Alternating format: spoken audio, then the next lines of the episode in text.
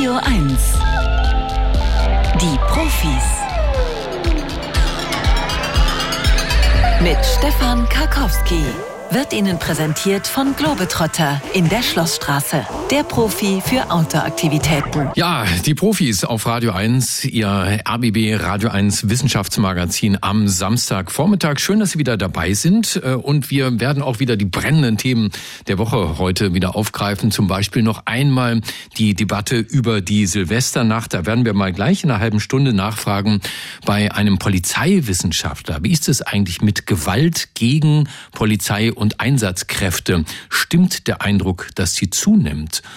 Oder ist das vielleicht ein falscher Eindruck? Also die Antwort in einer halben Stunde hier auf Radio 1. Jetzt aber erstmal das Scannerspiel. Für alle, die das noch nie gehört haben, erkläre ich gern nochmal die Spielregeln. Wir haben äh, Meldungen aus der Wissenschaft und Sie müssen im Prinzip rausfinden, ob diese Meldung, die wir Ihnen da vorlesen, richtig ist oder ob wir uns das ausgedacht haben. Kann das wirklich stimmen oder ist das eine Ente? Und nach der dritten richtigen Antwort gibt es ein Buch und das ist heute wieder mal ein ganz, ganz schönes. Es trägt den Titel Der Zustand der Welt, warum wir die Erde noch retten können und was wir dafür tun müssen von Kurt de Swaaf, der erste Report des Weltbiodiversitätsrates IPBES. Das ist eine Teilorganisation der Vereinten Nationen, die Antworten gibt auf wichtige Fragen. Äh, und das wird erläutert und erklärt vom Wissenschaftsjournalisten Kurt de Swaaf, der Zustand der Welt. Wenn Sie das interessiert, dann sollten Sie sich jetzt bewerben beim Scanner-Quiz unter 0331 70 99 111. Der Scanner. Bringen Sie Licht ins Datendunkel. 0331 70 99 111. Guten Morgen, Lutz. Ja, moin. Moin, moin. Oh, das klingt norddeutsch, Lutz. Ja, wo, woher kommst du denn, Lutz? Ähm, ich lebe in Oldenburg. Aha, das hab, hat man sofort gehört. Ich habe ja fast gedacht, du kommst aus Lutzerath. Nee, Lutzerath nicht. Nee, Oldenburg in Oldenburg. Die machen, aber, die machen immer tolle Witze, diese Radio 1 Moderatoren. Ne? Ja. Oldenburg finde ich schön. Also sehr, sehr schöne Stadt. Es ist schon lange her, dass ich da war, aber gefällt mir sehr gut. Wahrscheinlich große Lebensqualität, ne? nicht ganz so hektisch wie eine, wie eine blöde Großstadt. Richtig, wenn ja. man mal aus Berlin, in Berlin gelebt hat und hierher gezogen ist, mhm. dann weiß man sehr zu schätzen. Was, was hat dich nach Oldenburg geführt? Ähm, berufliche Gründe letztlich. Und, und dann hast du Radio 1 mitgenommen? Genau, Stadt ist zu groß geworden. Äh, kind mit kleinen Kindern in Berlin ist ja so eine Sache. Und ja. dann haben wir gedacht, Oldenburg ist eine gute Wahl. Ja, kann ich gut verstehen. Lutz, also, äh, kennst das Spiel, äh, erst nach der dritten Frage gibt's das Buch. Das heißt, der erste Anruf hat immer ja. am schwersten. Ja, ich, ich habe schon mal bis zum Buch geschafft. Aha, sehr, sehr gut. Aber viele Jahre her. Hier kommt Frage Nummer eins. Pass auf. Peace Auch schwere, runde Steine können übers Wasser springen. Das zeigen zwei Mathematiker des Imperial College London in einer neuen Studie. Dafür haben sie ein mathematisches Modell entwickelt, das zeigt, dass gegen aller Erwartung auch schwere Steine gut übers Wasser springen können. Verblüffend ist, dass sie dafür keine Rotationsbewegung brauchen, auf die kleine flache Steine aber angewiesen sind, um weiterzuspringen. Trotzdem sind schwere runde Steine nicht dazu geeignet, Rekorde aufzustellen. Zwar springen diese Steine beim ersten Sprung höher als kleine flache, danach gehen sie aber auch deutlich schneller unter. Mhm. Äh, durch Oldenburg fließt doch auch ein ganz hübscher Fluss, ne? War das nicht so? Ja. Wie heißt die? die? Wie? Die Hunde. Hunze? Ja, Hunte. Hunte, ja, ah, okay. Nur mit T und E. Die Hunte, okay, ja. Hm. Und da ist ja man, wenn man so am Fluss wohnt, ich bin ja auch an einem Fluss groß geworden, da kennt man das ja mit dem, ich, ich habe den Namen vergessen, wie heißt das nochmal, wenn man die Steine übers Wasser slitschen lässt oder so? Slitschen nennt man das, glaube ich. Slitschen, genau, ja. Ne? genau. Ja, geht das mit schweren, runden Steinen? Ja, also ähm, ich würde sagen, auf jeden Fall ja. Mhm. Denn äh, das ist ja, ist ja letztlich ein physikalisches äh, Prinzip. Es ist ja, glaube ich, sogar so, wenn äh, diese schweren äh, Raketenelemente wieder eintreten in die Umlaufbahn und die sind zu schnell, dann prallen die ja sogar in der Atmosphäre ab. Und ich glaube, das ist so ein physikalisches Grund, Grundprinzip. Und äh, ja, da gibt es ja ganz viele Beispiele. Also ich glaube auf jeden Fall, das ist, das ist so. Bist du Physiker, Lutz? Nö, aber. Interessiert. Interessiert. Du hast genau. nämlich vollkommen recht, ja, stimmt. Ja, dass die Steine so hoch springen können, wie die Wissenschaftler, also die Mathematiker das jetzt gezeigt haben, das liegt daran, dass bei großen Steinen mit runder Oberfläche mehr Wasser über längere Zeit zusammengepresst wird. Ja, physikalisches Phänomen. So kommt höherer okay. Druck über einen etwas längeren Zeitraum zustande. Und künftig soll dieses Modell nicht nur wesentliche Erkenntnis für das Werfen von Steinen liefern, weil dafür bräuchte man es nicht, sondern auch für Flugzeuge, die auf eine Wasseroberfläche treffen. In Notfällen zum Beispiel. Sehr gut, hier ah. kommt schon Frage Nummer zwei. Römische Bauten hatten Selbstheilungskräfte. Zu diesem Fazit kamen Chemiker des MIT im US-amerikanischen Cambridge. In ihrer Untersuchung entnahmen die Forscher Mörtelproben aus den Mauern der antiken Stadt Privernum und untersuchten sie mit einem Laser- und Röntgenspektrometer. Das Ergebnis? Der Römerbeton enthielt neben anderen Bestandteilen auch kleine weiße Kalkklümpchen. In Reaktion mit Wasser entsteht eine calciumgesättigte Lösung, die als Calciumcarbonat rekristallisiert und bereits entstandene Risse wie von selbst auffüllt. Mhm. Ui. Jo. So, das ist jetzt nicht meine Interessenlage. Mhm. da muss ich ein bisschen raten. Ja, kann man nur raten, ne? Ich guck mal nach links hier. Wer sitzt denn da? Da sitzt meine Freundin. Mhm. dürfen, wir den Namen, dürfen wir den Namen erfahren oder besteht die Gefahr, dass deine Frau auch zuhört, Lutz? Nein, nein, nein, das ist alles geklärt. nein, das ist Nicole. Okay, ähm, hallo Nicole. Hallo. Hm. ähm, wer hat den Daumen hochgehoben? Schwierige Frage. Ja, dann bleiben wir doch dabei, ne? Ähm, ja, gut. Richtig? Dann bleiben wir dabei. Okay.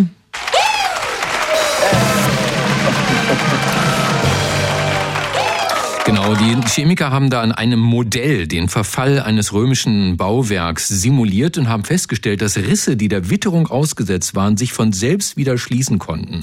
Und jetzt wurde lange gedacht, die Kalkbröckchen bedeuteten, dass die Römer den Beton nicht gut genug gemischt hätten. Aber mit Blick auf die selbstheilende Fähigkeit des Baumaterials ist das womöglich auch ein Hinweis darauf, dass sie gewusst haben, was sie da tun und dass sie genau wusst haben, dass mit der Zeit sich das selber wieder schließen wird.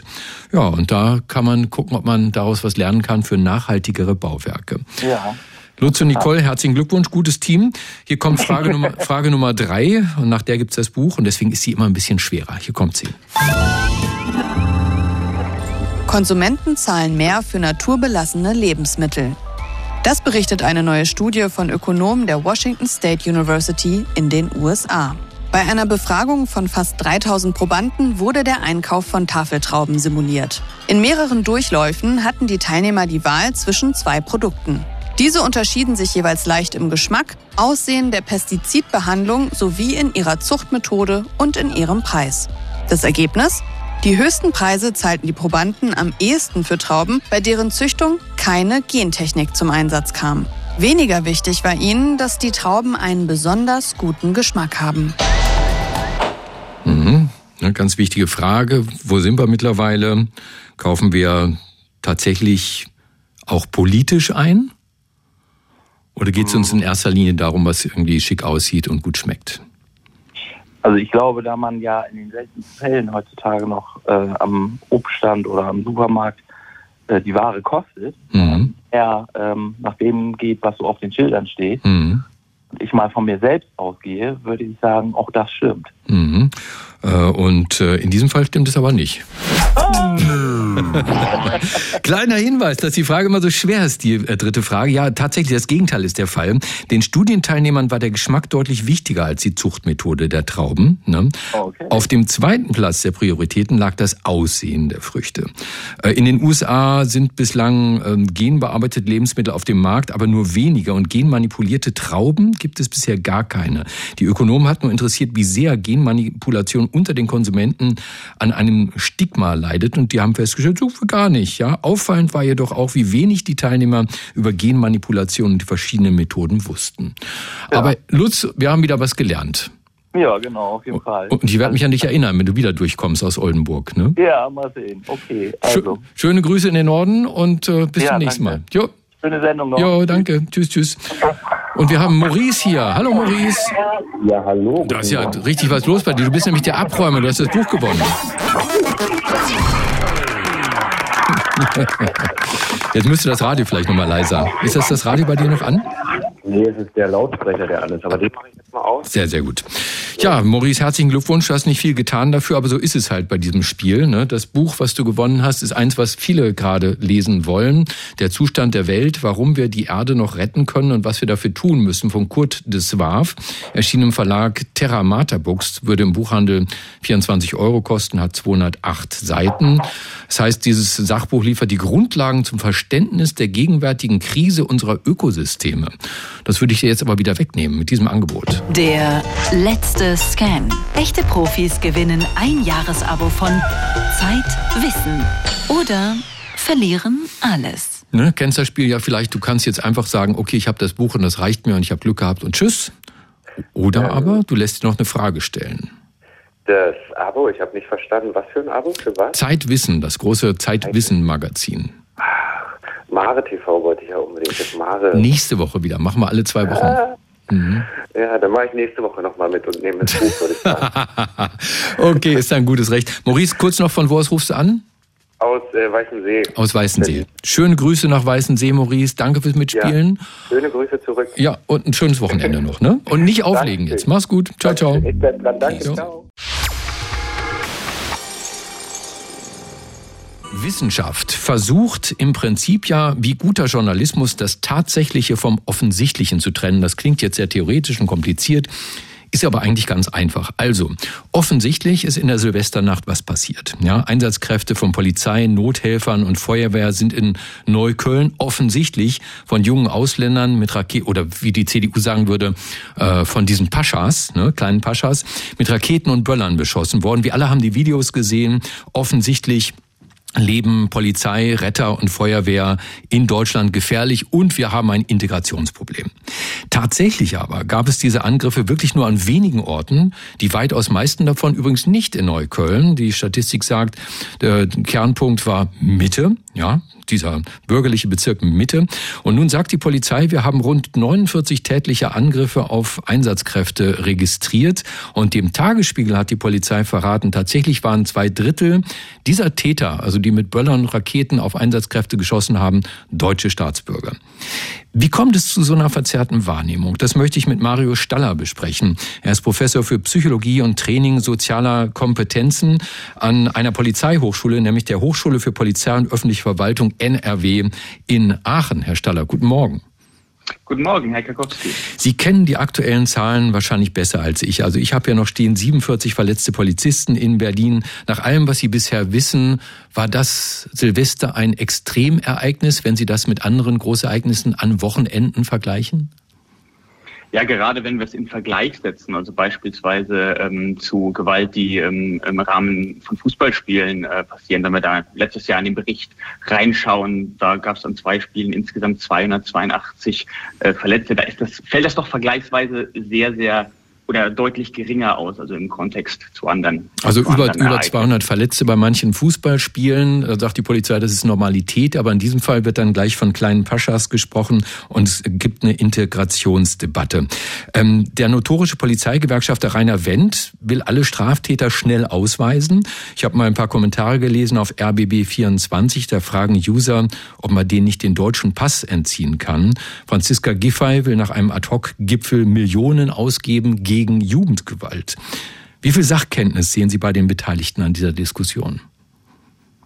Ja, der Punkt ist ja gerade, dass ähm, von gewissen Dingen dann gesprochen wird. Das heißt, äh, Menschen haben praktisch eine Agenda, mit der sie ähm, dieses Ereignis dann betrachten. Und dann wird dieses Ereignis, dass es ähm, an der Silvesternacht ähm, Vorfälle gab, dann genommen, um die eigene Agenda irgendwie voranzutreiben. So, wenn wir uns aber wirklich jetzt mal in das Thema wie ist es denn jetzt mit Einsatzkräften und wie verändert sich die Gewalt und welche Ereignisse gibt es da betrachten, ähm, dann ist das nicht so, dass es immer schlimmer wird.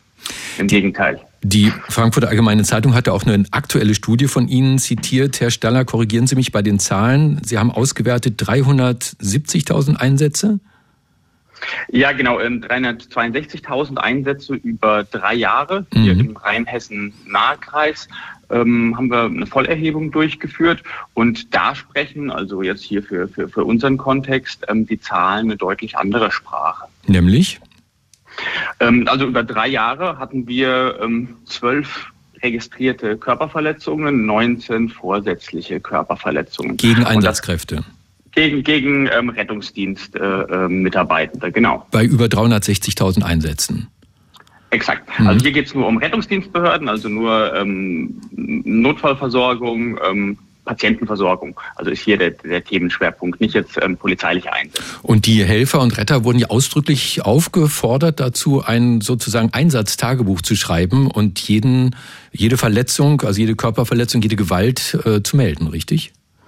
Genau, also methodisch haben wir es eben anders gemacht. Ähm, wir haben praktisch eine Vollerhebung gemacht. Die hatten immer die Möglichkeit, wenn sie vom Einsatz zurückkommen, ähm, in, einer, in einer Maske das zu ähm, benennen, wenn irgendwas passiert ist. Das heißt, es war keine retrograde Befragung, wo man gefragt hat, hey, hast du im letzten Jahr irgendwie was erlebt? Und dann fällt mir eben was ein oder auch nicht, sondern es war immer sozusagen live nach, dem, nach dem Einsatz. Und da sprechen die Zahlen einfach eine andere Sprache. Und können Sie etwas sagen zu der Entwicklung der Zahlen? Ich weiß zum Beispiel, dass ja auch die äh, Zahlen zur Jugendgewalt seit Jahren kontinuierlich zurückgehen. Ne? Ja, also gerade wenn wir uns ähm, äh, jetzt Übergriffe gegen Rettungsdienst und Helfer und auch Polizisten uns anschauen, wenn wir uns da ähm, die ähm, schweren Delikte anschauen, die gehen kontinuierlich zurück. Und gerade wenn wir dann praktisch in den leichteren Bereich reingehen, Beleidigungen, einfache Körperverletzungen, da ist ähm, häufiger ja auch Interpretationsspielraum. Das haben wir in unseren Daten eben auch gesehen. Also jemand, der sehr agitiert um sich schlägt, weil er ähm, gerade Angst hat, dass, dass ähm, die Frau ähm, ihr nicht rechtzeitig geholfen wird und da ein bisschen schubst, dann ist ja auch die Frage an der Stelle, werte ich das als Angriff, werte ich das nicht als Angriff, ähm, ne, werte ich das im Rahmen dieser Emotionalisierung dieser Situation. Da ist ganz viel Interpretationsspielraum und Zuschreibungsspielraum von den Kräften vor Ort. Nun lernen wir aber doch seit Jahren aus äh, glaubhaften Augenzeugenberichten von Sanitätern und Rettern und der Polizei, was die sich alles gefallen lassen müssen. Und ich habe ehrlich gesagt gedacht, äh, jeder Polizist wird auf jeder Schicht mindestens einmal angegriffen. Das ist so ungefähr das Offensichtliche, das äh, Bild, das in Deutschland vorherrscht. Wie viel hat das zu tun mit der Wirklichkeit? die bestätigt sich dadurch in irgendeiner Art und Weise. Wenn ich davon ausgehe als Einsatzkraft, dass es draußen eben total gefährlich ist und ähm, ich eben immer diese Berichte höre, dann interpretiere ich natürlich alles mit dieser Maske. Wenn ich draußen in einem Einsatz bin, jemand verhält sich mir gegenüber komisch, ähm, dann interpretiere ich das eher in dieser Maske und es kommt dann eher zu einem Angriff. Und auch, ne, wenn jetzt jemand mich schubst oder so, dann ist ja die Frage, was, also wie interpretiere ich das jetzt gerade, was hier gerade passiert ist? Jemand verhält sich mir in meiner Wahrnehmung respektlos gegenüber. Was ist jetzt hier gerade der Grund, der dahinter steht? Also je nachdem, wie ich die Welt sehe, die Dinge draußen, interpretiere ich das auch im Endeffekt ähm, anders. Was nicht heißt, dass es nicht diese Übergriffe gibt, mhm. dass es nicht ähm, auch, auch, auch Beleidigungen etc. gibt. Aber wir müssen uns bewusst machen, dass wenn wir ein Weltbild ähm, kontinuierlich vorantreiben, was ich was draußen immer eine schlechtere Welt zeichnet, dass das eben dann so eine selbsterfüllende Prophezeiung an der Stelle wird. Und die Daten zeigen was deutlich anderes. Sagt Mario Staller. Er ist Professor für Psychologie und Training sozialer Kompetenzen an der Hochschule für Polizei und öffentliche Verwaltung NRW in Aachen. Herr Staller, danke für das Gespräch auf Radio 1. Sehr gerne. Das Jahr 2022 war für viele von uns kein gutes Jahr und manche sehen das sogar auf ihrem Konto. Ja, der Tipp mit den Tesla-Aktien äh, ging leider daneben. Die Einkäufe werden ständig teurer, Löhne und Honorare steigen nicht im selben Maß wie die Inflation. Dazu kommen Klimaangst, Krieg, die Miete, alles drückt. Am Montag nun beginnt der Weltwirtschaftsgipfel in Davos. Vorher wird dann immer eine Umfrage veröffentlicht unter Experten. Und die sehen die kommenden zwei Jahre so düster wie noch nie. Sprechen möchte ich darüber mit Alexander Kritikos. Er ist Professor für Industrie- und Institutionenökonomie an der Universität Potsdam und Forschungsdirektor am DIW. Herr Kritikos, guten Morgen. Guten Morgen, Herr Kakowski. Sie kennen das Zitat aus diesem aktuellen Global Risk Report. Man erwarte, Zitat, den ersten Rückgang in der menschlichen Entwicklung seit Jahrzehnten. Ähm, Verzeihung, was soll das denn heißen? Verliert der Homo sapiens den aufrechten Gang? Ich hoffe nicht, dass er den aufrechten Gang verliert, ähm, aber in der Tat weist dieser Report eben auf eine Vielzahl von Krisen hin, die wir in dieser Dichte und in dieser Menge wahrscheinlich äh, noch nie oder schon lange nicht mehr gesehen haben, bestimmt 50 Jahre nicht mehr. Und ähm, er, er weist eben verschiedene Risiken aus, die zum einen ähm, den Alltag, äh, die Lebenshaltungskosten betrifft, aber zum anderen eben auch die Klimarisiken. Und das Problem bei solchen sogenannten Polykrisen ist, dass häufig, wenn man das, die eine Krise versucht zu lösen, die andere verstärkt wird. Und vor dieser Herausforderung stehen nun viele Menschen, die sich da äh, in Davos bald treffen werden. Aber verstehe ich das richtig, dass Entwicklung in der Sprache dieses Global Risk Reports zum Weltwirtschaftsforum gleichzusetzen ist mit Wachstum? Ist dieses Konzept nicht längst überholt? Ich glaube nicht, dass das Konzept überholt ist. Die Frage ist immer, was misst man denn tatsächlich, äh, wenn man zum Beispiel das Bruttoinlandsprodukt ausweist und wenn man äh, zum Beispiel denkt an die Innovation, die Biotech äh, äh, geliefert hat, um äh, uns äh, schnell mit einem Impfstoff auszustatten, dann war das ja auch Wachstum am Ende aller Tage. Insofern schon was Positives. Die Frage ist eben letztlich eher, äh, wie produzieren wir dieses Wachstum? Produzieren wir es mit grüner oder mit brauner Energie? Und ich glaube, das wird in Zukunft die große Entscheidung sein. Nicht, äh, ob wir Wachstum haben werden, sondern wie wir dieses Wachstum produzieren werden. Ja, aber auch da habe ich gedacht, dass diese Top-Wirtschafter und Experten, die da gefragt worden sind, auch Politiker waren bei der Umfrage dabei, dabei, dass sie positiver denken. Sie haben den mRNA-Impfstoff schon genannt, äh, gibt schon lange, aber erst in der Corona-Krise hat sich gezeigt, damit kann man Millionen Leben retten. Denn äh, Krisen, gerade wenn sie weltweit auftreten, sollten doch eigentlich Innovationsmotoren sein. Und gerade, dass Putin uns das Gas abgedreht hat, hat doch zu einem neuen Tempo geführt beim Ausbau der erneuerbaren Energien, oder nicht? Ja, äh, sagen wir so, das haben wir gehofft, dass es zu einem neuen Tempo bei erneuerbaren Energie führt. Ähm, das wird aber für meine Begriffe noch einige Zeit dauern. Aber in der Tat, Sie haben recht, äh, Krisen lösen Innovationsschübe aus. Das ist auch dieses Mal zu erwarten, aber das wird natürlich noch ein bisschen Zeit dauern. Wir drücken ja nicht auf den Knopf und haben eine Innovation auf dem Tisch, sondern das heißt ja erstmal, wir müssen forschen, wir müssen äh, sehr viel mehr Mittel, als das derzeit auch der Fall ist, für Forschung und Entwicklung zur Verfügung stellen. Und es führt nochmal vielleicht auch eben auf den anderen Punkt zurück. Dieser Report weist ja auf Risiken hin. Er sagt ja nicht, dass ähm, diese Risiken bereits eingetreten sind und wir sozusagen in ein Desaster schauen, aber er sagt eben auch sehr deutlich, wenn wir nichts machen, dann laufen wir in äh, eine Vielzahl von Risiken und das sollten wir doch tunlichst vermeiden. Aber ich glaube, das Wichtigste, was man aus diesem Report lesen kann, ist, ähm, überlegt wirklich besser in Zukunft, wie Innovationen noch besser unterstützt werden können, um auf diese Vielzahl von Risiken besser einzugehen. Und diesen Weckruf, den halte ich schon für sehr wichtig, denn ähm, wenn ich so die Ausgabenstruktur dieses äh, des letzten Jahres äh, allein der Bundesregierung ansehe, dann war das vor allem auf Konsum ausgerichtet, nicht auf Innovation. Was steht denn diesem Denken, diesem neuen Denken, das Sie vorschlagen, im Weg Ihrer Ansicht nach? Ähm, nun ja, die Politik hat dieses Mal eben, als die Krise kam, auch eher ad hoc reagiert und überlegt, äh, wie können wir sozusagen zumindest in Deutschland ähm, äh, versuchen, äh, diese Lebensmittelkrise und die Energiekrise äh, halbwegs sozial abzufedern. Dafür ist halt sehr viel äh, Geld investiert worden. Ähm, für den Innovationsteil hat man, ich sage das jetzt mal so salopp, in der Regierung noch keine Zeit gehabt, um sich darüber Gedanken zu machen, wie man das auch zukünftig besser äh, unterstützen kann. Nun haben wir beiden natürlich auch jetzt viel äh, Theorie hier geredet. Ähm, was können Sie denn den Menschen da draußen sagen? Glauben Sie, dass durch diese aktuellen Krisen oder die Risiken, das wäre ja korrekterweise die möglichen Risiken, wird der Trend verstärkt werden in den nächsten zwei Jahren, dass die Reichen immer reicher und die Armen immer ärmer werden? Ich fürchte, das ist bereits eingetreten, denn ähm, diese Krise trifft ja tatsächlich die Ärmen stärker als die Reichen. Wir wissen ja, dass ähm, die Ausgaben für Lebensmittel und für Energie äh, im Portfolio oder im Geldbeutel der Armen sehr viel stärker äh, äh, zum Tragen kommt. Das heißt, die Krise, wenn man ihr eben nicht entgegenwirkt mit entsprechenden Maßnahmen, macht Arme ärmer und trifft eben Reiche weit weniger stark. Das hat man in Deutschland halbwegs abgefedert, aber wir sind ja eben nicht nur in Deutschland, sondern es gibt hier ja einen weltweiten Aspekt und wir können schon davon ausgehen, dass in vielen anderen Ländern das eben gar nicht so möglich war, äh, so stark ähm, ähm, diese Krise abzufedern. Man muss dann nur nach Südeuropa schauen, von Afrika eben ganz zu schweigen. Und ich glaube, das wird tatsächlich eine wichtige Herausforderung werden, sich Gedanken zu machen, wie denn äh, man auch über nationale Grenzen hinausschauen kann, um bessere Politikmaßnahmen zu machen. Vor dem Weltwirtschaftsgipfel in Davos haben wir über den Global Risk Report gesprochen mit Alexander Kritikos, Professor für Industrie und Institution Ökonomie an der Uni Potsdam. Und er ist auch äh, Forschungsdirektor am Deutschen Institut für Wirtschaftsforschung in Berlin. Herr Kritikos, danke, dass Sie bei uns waren. Vielen Dank Ihnen. Ich stelle Ihnen jetzt mal eine Frage und ich vermute mal, dass Sie da bereits eine Haltung zu haben, nämlich äh, stimmt es, dass wir Männer vom Mars sind und die Frauen von der Venus? Stimmt es, dass Frauen mehr Einfühlungsvermögen haben, also Empathie, also die Fähigkeit und Bereitschaft, Empfindungen, Emotionen, Gedanken, Motive anderer Menschen zu erkennen, zu verstehen und nachzuempfinden. Und wir Männer können das nicht so gut. So heißt es ja, das würde man normalerweise so denken.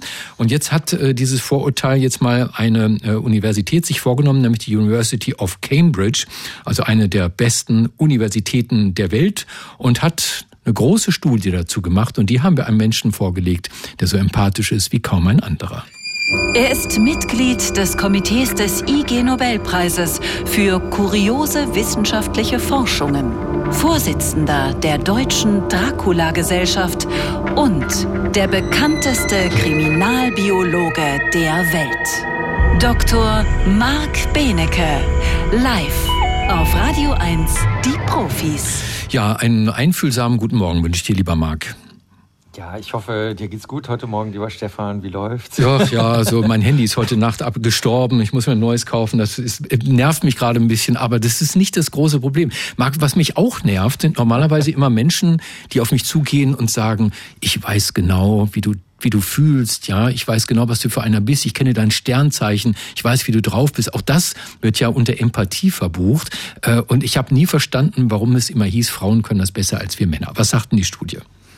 Die Studie hat einen Test verwendet, wo 25 Augenpaare, das finde ich einen super gruseligen Test übrigens, dir gezeigt werden. Das kann auch jeder online mal ausprobieren und jede. Und dann musst du dazu sagen, was diese Person gerade fühlt, aber nicht nur, ob sie jetzt fröhlich ist oder traurig ist oder sonst irgendwas. Oder wie du schon gesagt hast, ähm, äh, welche, ob sie genervt wäre oder sowas, ne? Sondern es wird auch ganz kompliziert gemacht. Zum Beispiel, ist die Person gleichgültig, ist sie überheblich, aber auch, das kann man bei dem Test dann auch machen, welche, was hat sie vor? Also man kann nur an den Augen eines Menschen, können sehr viele Menschen, besonders Frauen, das kann man schon direkt vorwegnehmen, können nicht nur rauskriegen, wie die Person sich fühlt, sondern auch, ob sie irgendwas vorhat. Das ist total abgefahren. Also man muss es selber ausprobiert haben. Ganz große Probleme damit haben Autisten und Autistinnen. Die können das nicht besonders gut. Die können das zwar versuchen zu lernen, aber die finden das unangenehm und irgendwie merkwürdig. Und wenn man die in das MRT reinschiebt, sieht man auch, dass die Gehirnbereiche bei den Autisten und Autistinnen anders funktionieren dass man überhaupt wahrnehmen kann, was andere denken oder fühlen, das entwickelt sich bei Menschen in so typischen Stufen. Also ab dem dritten Jahr kannst du zwar die Einstellungen der anderen wahrnehmen, ab dem dritten Lebensjahr, aber du kannst doch nicht erkennen, dass, dass deine Meinung nur einfach nur deine Meinung ist zu irgendetwas und dass jemand anders anders ist. Und ab dem fünften Lebensjahr ungefähr, da funktioniert das. Da versteht man, dass andere anderes Wissen haben, andere Erkenntnisse haben. Und da gibt es auch viele Tests aus der Kinderpsychologie, wo man den Kindern zum Beispiel was zeigt, zum Beispiel Stifte in eine Smarties-Dose reintut und dann sagt man zu den Kindern so, pass auf, was wäre denn, wenn ein anderes Kind nicht gesehen hat, dass wir Stifte reingetan haben? Und dann sagen die meisten Kinder, ja, dann, dann denken die natürlich, da sind Smarties drin. Woher sollen die wissen, dass da Stifte drin sind? Also das funktioniert schon sehr, sehr, sehr früh und ähm, es gab schon immer das von dir genannte Gerücht oder die Vorstellung, dass Frauen das besser können. Aber da spielt viel rein. Zum Beispiel, wie viel Testosteron du im Mutterleib abbekommen hast von deiner Mutter mhm. und aber auch, wie viel Testosteron du als Erwachsener herstellst. Und es gibt eine Vererblichkeit. Also haben die Kolleginnen und Kollegen gesagt, so jetzt reicht's, wir machen jetzt mal moderne Psychologie. Wir gucken jetzt mal in 57 Ländern bei 450.000 Menschen, wie das ausschaut. Also da war alles dabei, Vereinigte Arabische Emirate, Südafrika, Thailand, Bulgarien, Tobago, Vietnam, USA, Philippinen, Hongkong, Kenia, alles.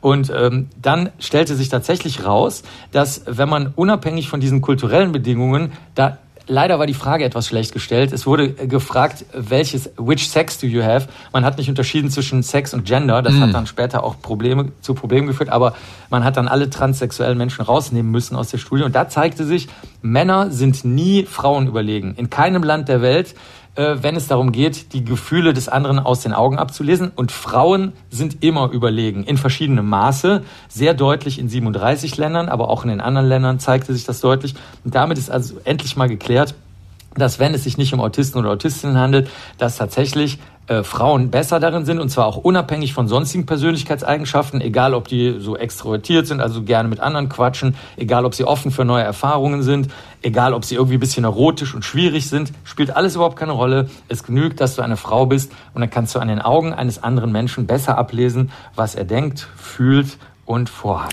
Darf ich mal erwarten, dass die Forscher nicht herausfinden konnten, warum das so ist, also welchen evolutionsbiologischen Vorteil Frauen dadurch haben?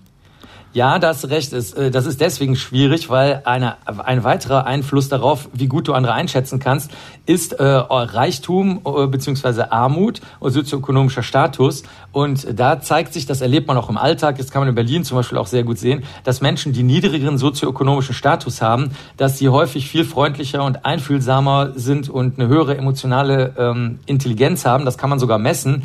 Denn je ärmer Menschen sind, umso mehr spenden sie relativ zu ihrem Einkommen für soziale Zwecke. Und da, das hat natürlich jetzt mit Frauen und Männern nichts zu tun. Da sieht man schon, das ist das eine Problem. Und das zweite Problem ist, dass eben in der nächsten Studie, die wie immer natürlich jetzt schon in Planung ist, man mehr darauf achten möchte, wie stark die Menschen sich an ihr Gender anpassen, also daran, was erwartet wird. Weil es könnte ja sein, dass Männer das genauso gut können, genauso gut Gefühle anderer erkennen können an den Augen, es ihnen aber einfach egal ist, weil es von Männern nicht erwartet wird. Das wird also die nächste Studie enthalten. Sehr interessant, Marc. Vielen, vielen Dank. Das war Dr. Marc Benecke live auf Radio 1. Die Profis. Tiere essen, das kommt ja seit ein paar Jahren irgendwie ein bisschen aus der Mode. Ja, auf Tierprodukte zu verzichten schützt das Klima und hilft der Gesundheit. Das weiß mittlerweile jeder. Aber der Umstieg fällt vielen schwer und nicht jeder mag stattdessen Fleischersatzprodukte essen aus Soja zum Beispiel. Wie toll wäre das doch, wenn eingefleischte Fleischesser künftig ohne schlechtes Gewissen echtes Fleisch genießen könnten und zwar ohne, dass ein Tier dafür sterben muss. Daran forscht Petra Kluger. Sie ist Professorin für Tissue Engineering and Biofabrication an der Hochschule Reutlingen. Frau Kluger, guten Morgen. Guten Morgen. Könnte man sagen, Sie züchten Fleisch in der Petrischale, also im Labor? Stark vereinfacht kann ich da ja sagen. Mhm. Wie machen Sie das denn? Wir bekommen tatsächlich ein Stück vom Metzger direkt nach der Schlachtung, Fleisch, das übrig bleibt, und zerkleinern das mit Messern und auch Enzymen, dass wir einzelne Zellen haben. Und die vermehren wir dann im Labor, bis wir genug Zellen haben und bauen es wieder zusammen in Richtung Fleischprodukt. Wie sieht das aus? Ähm, das Endprodukt, das kann ganz unterschiedlich aussehen. Einfach eine hackfleischartige Masse. Oder wir forschen auch dran, mit 3D-Druck wirklich größere Strukturen zu erzeugen. Wie funktioniert das? Warum vermehrt sich dieses Fleisch? Welche Prozesse finden da statt? Wir benutzen ja natürliche Bestandteile, die Zellen, die Muskelvorläuferzellen und auch die Vorläuferzellen des Fettgewebes direkt aus dem Spendertier. Und die vermehren sich ja auch im Körper beim Wachstum beispielsweise. Und da ist jetzt eben die, die große Herausforderung, das im Labor so gut nachzubilden, dass dieses Wachstum eben auch stattfindet, wenn das ganze Tier drumherum gar nicht mehr da ist, sondern in einem Kulturgefäß. Und wenn man da die richtigen Substanzen zusammenbringt und auch ein paar Reize hat, dann vermehren die sich doch recht gut, die Zellen. Aber nun ist das Fleisch, das Sie als ähm, Grundlage verwenden, ja bereits geschlachtet, also von einem toten Tier. Sind die Zellen damit nicht dann auch tot? Ähm, theoretisch ja. Deswegen müssen wir tatsächlich morgens um fünf hingehen und das ist kurz nachdem das Tier geschlachtet ist. Also wir bekommen das Fleisch noch warm sozusagen und da leben die Zellen doch noch eine ganze Weile und die isolieren wir also lebend natürlich, sonst wird es nicht funktionieren. Und was ist dann mit diesem Fleisch? Also wenn Sie dann mit einem 3D-Drucker, wie Sie sagen, so ein Gerüst bauen, da wächst dann dieses Fleisch dran rum, bildet ein schickes Steak. Man kann die Form ja wahrscheinlich vorgeben. Lebt dieses Fleisch oder lebt es nicht? Also das sind lebende Zellen, die drin sind, genau. Ähm, und das ist auch ganz lustig, weil wir da manchmal umdenken müssen, weil nachher muss es ja gar nicht leben für den Verbraucher und die Verbraucherin, aber in der Produktion auf jeden Fall noch, ja. Auch um frisch zu bleiben. Genau. Wie wird das durchblutet? Ähm, gar nicht. Also tatsächlich ähm, ist es sehr aufwendig, hier Blutgefäße einzubringen. Und der Prozess muss ja möglichst einfach und schnell sein, um nicht enorm hohe Kosten zu produzieren. Deswegen wird eben dran geforscht, wie kann ich das so züchten, dass ich gar nicht diese Gefäße brauche, die für die Versorgung notwendig sind. Und wenn wir ehrlich sind, also ich persönlich esse auch nicht gerne die Blutgefäße im Fleisch. Also denke ich, ist das auch ganz schön, wenn die gar nicht in dem Produkt nachher zu finden sind. Ich stelle jetzt mal so ganz naive Fragen. Also gibt es Nervenzellen in dem Fleisch? Würde das Fleisch mein Messer spüren? Gott sei Dank nein. Also tatsächlich wäre das ähm, sehr kompliziert, hier Nervenzellen einzubringen, wie es im Körper natürlich notwendig ist.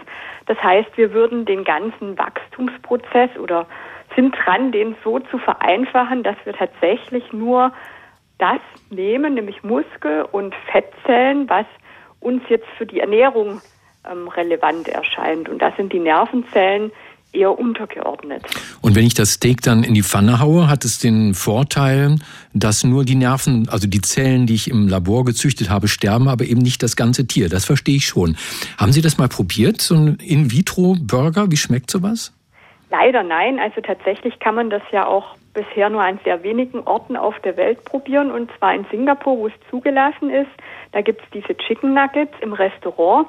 Aber die gibt es halt auch nicht immer, sondern nur zu Spezialverköstigungen. Und in Israel gibt es manchmal auch ein Event, aber da bin ich leider auch noch nicht gewesen. Mhm. Wächst denn so ein Steak im Labor schneller als auf der Weide?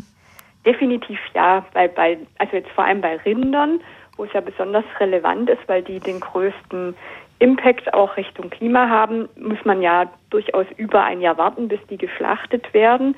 Und Leider wird auch nicht alles vom Tier verwertet, sondern nur so 40, 50 Prozent.